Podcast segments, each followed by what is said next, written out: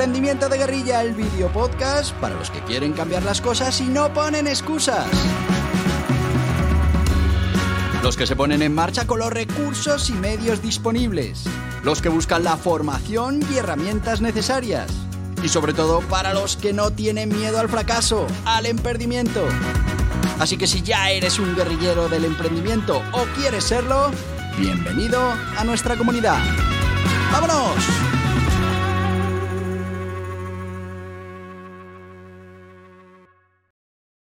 Muy buenas, guerrilleros del emprendimiento.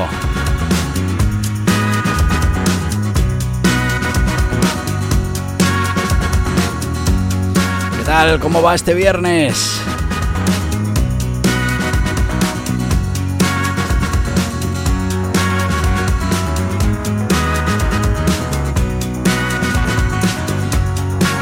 Espero que todos vaya fenomenal. Se nos acaba la semana.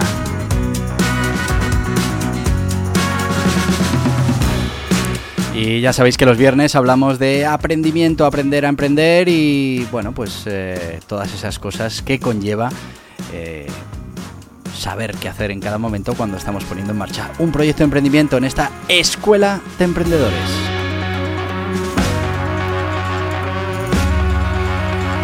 Y como sabéis estamos repasando todos esos métodos de financiación y bueno, pues hoy nos toca hablar, hemos hablado ya de las tres Fs, hemos hablado de las aportaciones propias y hoy vamos a hablar de la financiación bancaria para pymes, para pymes y para autónomos, préstamos, líneas de crédito e hipotecas empresariales.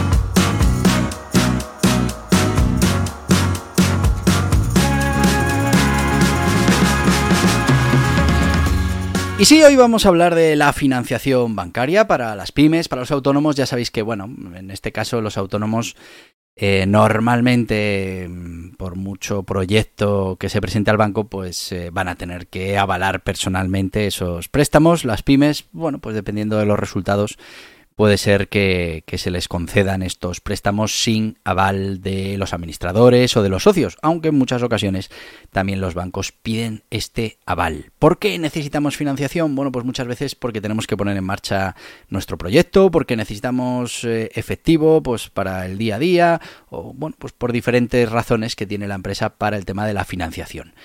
¿Una financiación interesante es la bancaria? Sí, porque bueno, nos puede satisfacer esas pequeñas necesidades que tengamos de financiación, pues como te decía, para el corriente o para directamente pues realizar una compra, en donde bueno, pues se pueden utilizar ciertas herramientas que nos pueden ofrecer los bancos. Sí que es verdad que, bueno, pues es una financiación que cuando estamos empezando, pues eh, en muchos casos se hace muy complicada, sobre todo si no podemos aportar esas eh, garantías personales, pero bueno, que es una de las maneras más habituales que tienen las pymes y los autónomos de financiarse. Vamos primero con esto de qué es la financiación bancaria.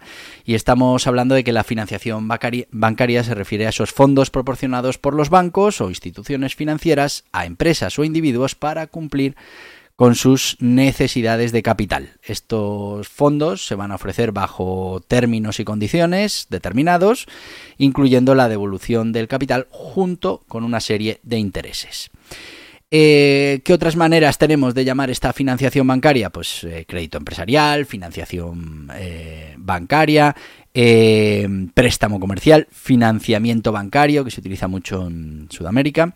Bueno, pues Vamos a repasar cuáles son las características fundamentales de este método de financiación para que podamos entenderlas bien y bueno, pues sepamos cómo funciona esta fuente de financiación. Primero, tenemos que saber que va a haber siempre un contrato formal y es que cada financiación bancaria pues viene acompañada de un acuerdo escrito que detalla los términos y condiciones de la financiación, incluyendo las tasas de interés, los plazos de devolución, las penalizaciones y otros aspectos técnicos de este préstamo. Este contrato es vinculante y ambas partes deben cumplir con lo que se especifica en ese contrato. También tenemos que entender que habrá unos intereses, que es el coste que vamos a pagar por recibir ese dinero, sería el, coste del dinero que nos están prestando. Este coste puede ser fijo, donde la tasa se mantiene constante durante toda la vida del préstamo, puede ser variable, donde bueno, pues la tasa puede cambiar en función de índices de referencia o acuerdos entre el banco y el prestatario. También se fija un plazo definido, los bancos establecen un calendario de pagos que puede ser mensual, trimestral, anual y una duración específica para el préstamo. Dependiendo del tipo de financiación y del monto total, estos plazos pues pueden ser desde unos pocos meses hasta muchos años o varios años. Tenemos el tema de las garantías, que es lo que hablábamos al principio. Las garantías al final lo que hacen es reducir el riesgo de impago, los bancos pues suelen exigir esas garantías. Estas garantías pueden ser personales, os decía que en el caso de los autónomos, a menos que tenga una trayectoria muy larga como autónomo y trabaje mucho con el banco, pues eh, te van a pedir estas eh, garantías personales, ¿no? Un aval de una persona o avales reales como puedan ser bienes inmuebles, maquinarias, vehículos, bueno, hay diferentes opciones. En el caso de las hipotecas empresariales, la misma propiedad adquirida o mejorada suele actuar como garantía. Si, por ejemplo, vamos a comprar una nave industrial, pues podremos hacer esa hipoteca empresarial. Eh, comisiones y cargos adicionales. Bueno, pues además de los intereses, debemos saber que los bancos suelen cobrar comisiones, por ejemplo, comisiones de apertura, de gestión, de cancelación anticipada. Es importante que leamos esa letra pequeña para comprender todos esos cargos adicionales que nos pueden llegar de este préstamo.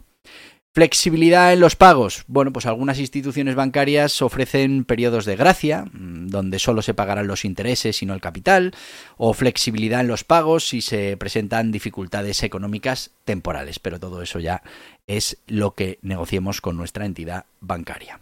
Renegociación y en circunstancias particulares es posible renegociar los términos del préstamo con el banco, aunque esto puede conllevar costes adicionales o cambiar esa tasa de interés. Todo eso ya lo tenemos que ir viendo con nuestra propia entidad bancaria. Requisitos estrictos. Bueno, pues los bancos analizan determinada, eh, detenidamente perdón, la, la, solvencia y la viabilidad de los solicitantes antes de aprobar la financiación, ya que bueno, pues tienen que asegurarse de que van a recibir de vuelta ese capital que están prestando más los intereses. Esto pues implica en muchos casos revisar estados financieros, historial crediticio y otros documentos.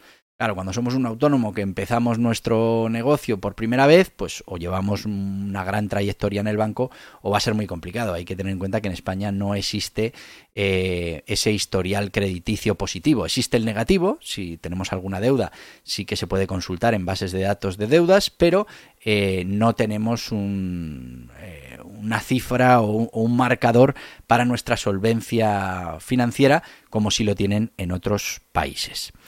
Eh, el impacto en el historial crediticio y es que la forma en que se maneja un préstamo bancario, ya sea pagado puntualmente o incurriendo en morosidad, eh, afectará al historial crediticio del prestatario. Un buen manejo pues puede abrir puertas a futuras financiaciones, mientras que si dejamos deudas, pues eso nos puede cerrar las puertas. Finalidad específica, nos van a pedir siempre que ese dinero que vamos a pedir tenga una finalidad específica y bueno, pues tiene que ser, solo nos van a dejar el dinero para ese eh, propósito. A ver, también se puede conseguir un préstamo general, pero en muchos casos nos van a pedir ese eh, propósito específico, como la compra de una maquinaria, la expansión de un local y bueno, tendremos en esos casos que utilizar el dinero solo para esa eh, función para la que hemos declarado a nuestro banco. Así que, como veis, eh, bueno, por un lado es una herramienta importante, pues para poder impulsar ese crecimiento y esa expansión, pero por otro requiere una gestión cuidadosa y una comprensión profunda de lo que estamos firmando para evitar riesgos y complicaciones. Pero vamos a hablar de los diferentes tipos de financiación bancaria, porque hay muchos. Estamos hablando, por ejemplo, de los préstamos tradicionales, mm, que pueden ser a corto plazo, pues al final eh, los préstamos destinados a satisfacer necesidades financieras temporales, eh, una duración suele ser de un año o menos, y se emplean para financiar, pues eso, necesidades operativas, como la adquisición de inventario, el pago de proveedores. Bueno, también tenemos a medio y largo plazo, mm, aquí ya estamos hablando de una duración que va desde un año hasta los 10 años, son, bueno, pues ideales para inversiones significativas como la compra de una maquinaria, infraestructuras o expansión de las operaciones. Y luego ya tenemos los préstamos personales para empresarios, que, bueno, aunque el destino es el individuo, pues muchos empresarios lo utilizan como fuente de financiación para el negocio, luego lo aportan ellos y, ya está. Suele tener unas tasas de interés más altas que los préstamos empresariales tradicionales. Luego tenemos las líneas de crédito, que también son importantes en el mundo empresarial. Eh, ¿Qué característica tiene la línea de crédito? Bueno, es revolvente. Esto quiere decir que mm, el tipo de línea de crédito permite al prestatario tomar fondos, devolverlos y volver a tomarlos tantas veces como desee, siempre que no exceda el límite acordado. Funcionaría igual que una tarjeta de crédito, eh, pero bueno, suele tener tasas de interés mm, más bajas. Eh, en la mayoría de estos casos, pues incluso puede haber una tasa por el dinero dispuesto y otra por el no dispuesto. También tienes los no revolventes, eh, una vez que se utiliza el total o parte de la línea de crédito y se devuelve, no se puede volver a acceder a esos fondos. Bueno, pues eso es útil para propósitos específicos, como un proyecto, una inversión única.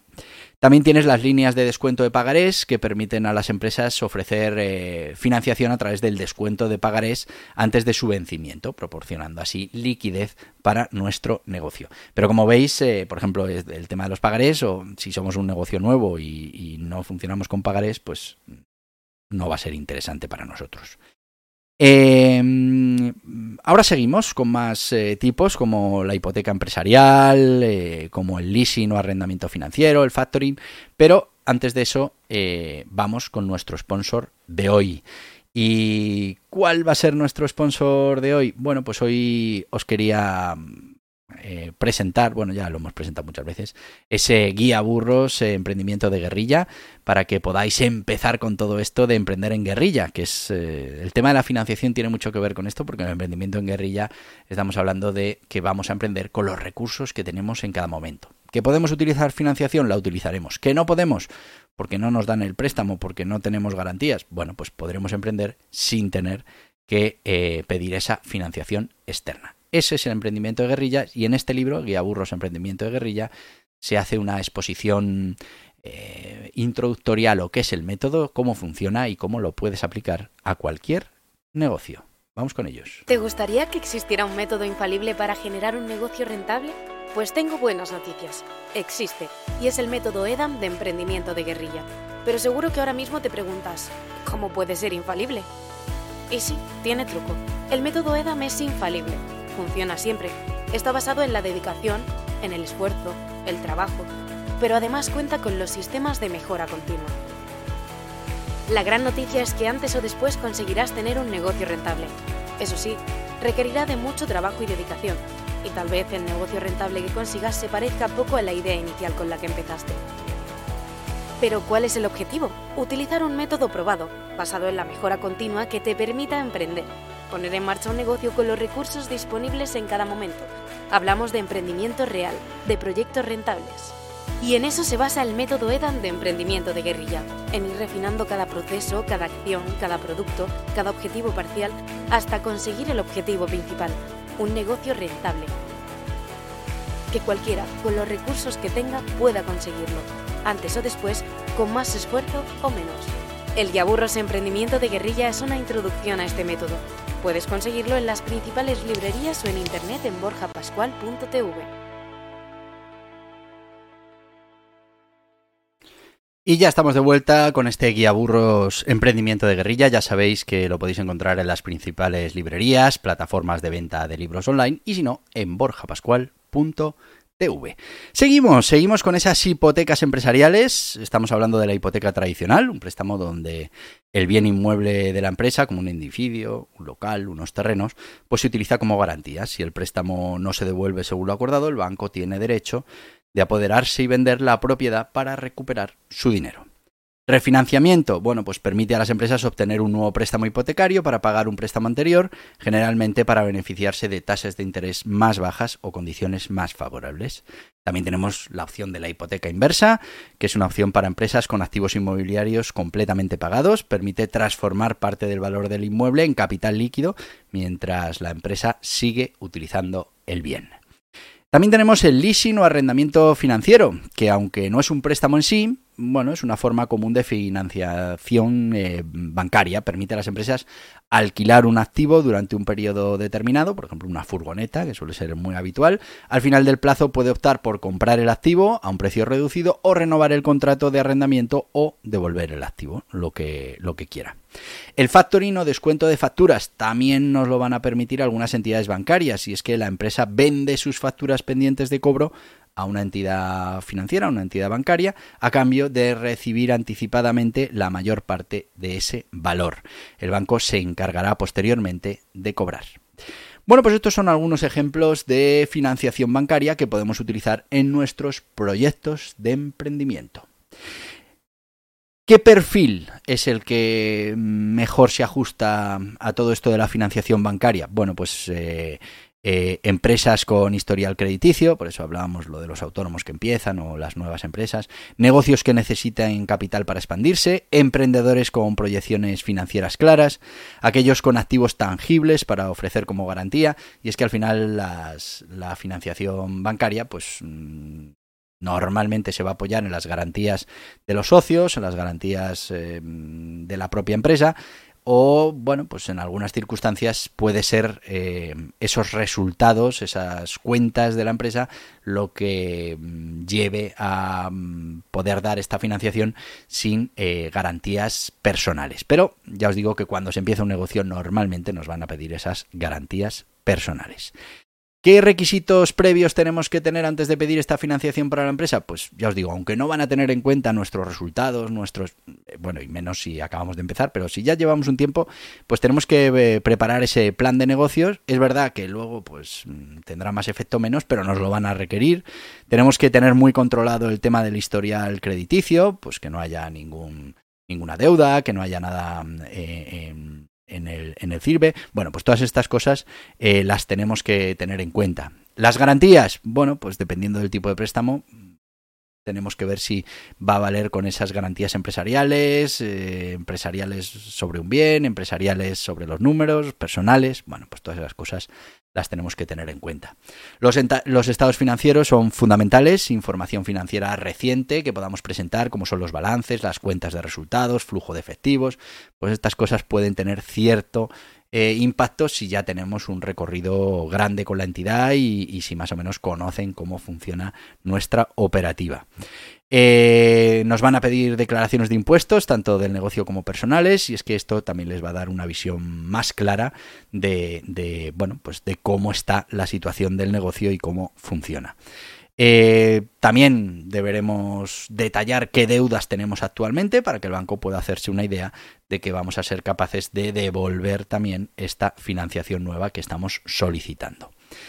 Eh, las proyecciones financieras, interesantes, ya os digo, en determinados casos, en otros es que el banco directamente, si no tenemos una garantía personal, mm, le va a dar igual todo esto.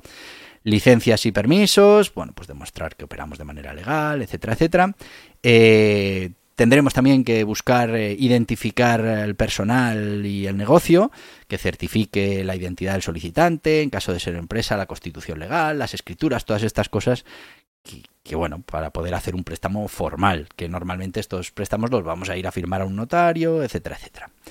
Eh, información de los socios y los accionistas, eh, compromiso de uso, en algunos casos ya os decía que esta financiación solo puede ir para, para un uso determinado. Eh, valoración de los activos que tuviera la empresa por si esos activos pueden servir de garantía, evaluación de la viabilidad del proyecto, ya os digo que mm, esto en muchos casos pues, pues hay que presentarlo, pero no se tiene muy en cuenta si no pasamos la primera parte de esas garantías personales. Eh, también podemos dar información sobre el sector, la industria, para que un poco se puedan hacer una idea de dónde estamos trabajando y qué, mm, bueno, qué futuro es esperable para nuestro negocio. ¿Cuáles son las ventajas y las desventajas de esta financiación bancaria? Bueno, pues que podemos acceder a cantidades importantes de dinero, que hay flexibilidad en los términos y en las condiciones y bueno, que tenemos esa opción de ir construyendo con una entidad bancaria un historial crediticio positivo. Desventajas. Bueno, pues posibles tasas de interés altas, riesgos de sobreendeudamiento y posible pérdida de activos en el caso de que se produzcan impagos. Bueno, pues ya veis que es una forma de financiación que es la que primero nos salta a todos, pero mm, que tiene sus ventajas y sus inconvenientes. Vamos con algunas anécdotas y curiosidades de, de la financiación bancaria para, bueno, desengrasar un poco todo esto de lo que hemos hablado. Eh, os puedo contar que el primer banco moderno, eh, aunque las instituciones bancarias han existido en diferentes formas durante miles de años, el primer banco que se asemeja a lo que conocemos hoy fue fundado en Italia en el siglo XV, el Banco di San Giorgio en Génova, y lo curioso es que desde entonces los bancos han estado vinculados a la financiación de empresas y emprendedores, aunque los criterios y procesos pues hayan ido cambiando de manera importante. También deciros que, mm, eh, bueno, eh, podemos hablar del café que se financió con frijoles. En los primeros días de Starbucks eh, la empresa no tenía suficiente efectivo para pagar a sus proveedores y Howard Schultz, el CEO, convenció a algunos de sus proveedores para que aceptaran pagos en forma de café sin tostar, esos frijoles verdes. Eh, bueno, es un ejemplo de cómo la creatividad puede ser crucial cuando los canales de financiación bancarias tradicionales no están disponibles o no son suficientes. Y es que el problema de la financiación bancaria que es un dicho muy habitual y es que me dan financiación cuando no la necesito.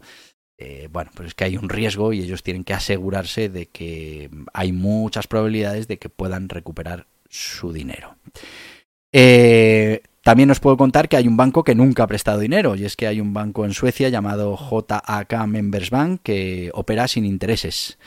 Fundado en la década de 1960 como una cooperativa, el banco tiene un enfoque único en el ahorro y préstamo basado en la reciprocidad, donde los miembros acumulan puntos de ahorro que luego pueden usar para obtener préstamos sin intereses. Bueno, pues fíjate. Fíjate qué interesante. Bueno, pues hasta aquí el podcast de hoy, ya sabéis, son 20 minutos, ya nos hemos pasado y te voy a decir lo que te digo todos los días porque puedo. Y no es otra cosa que... Hasta mañana, guerrilleros del emprendimiento.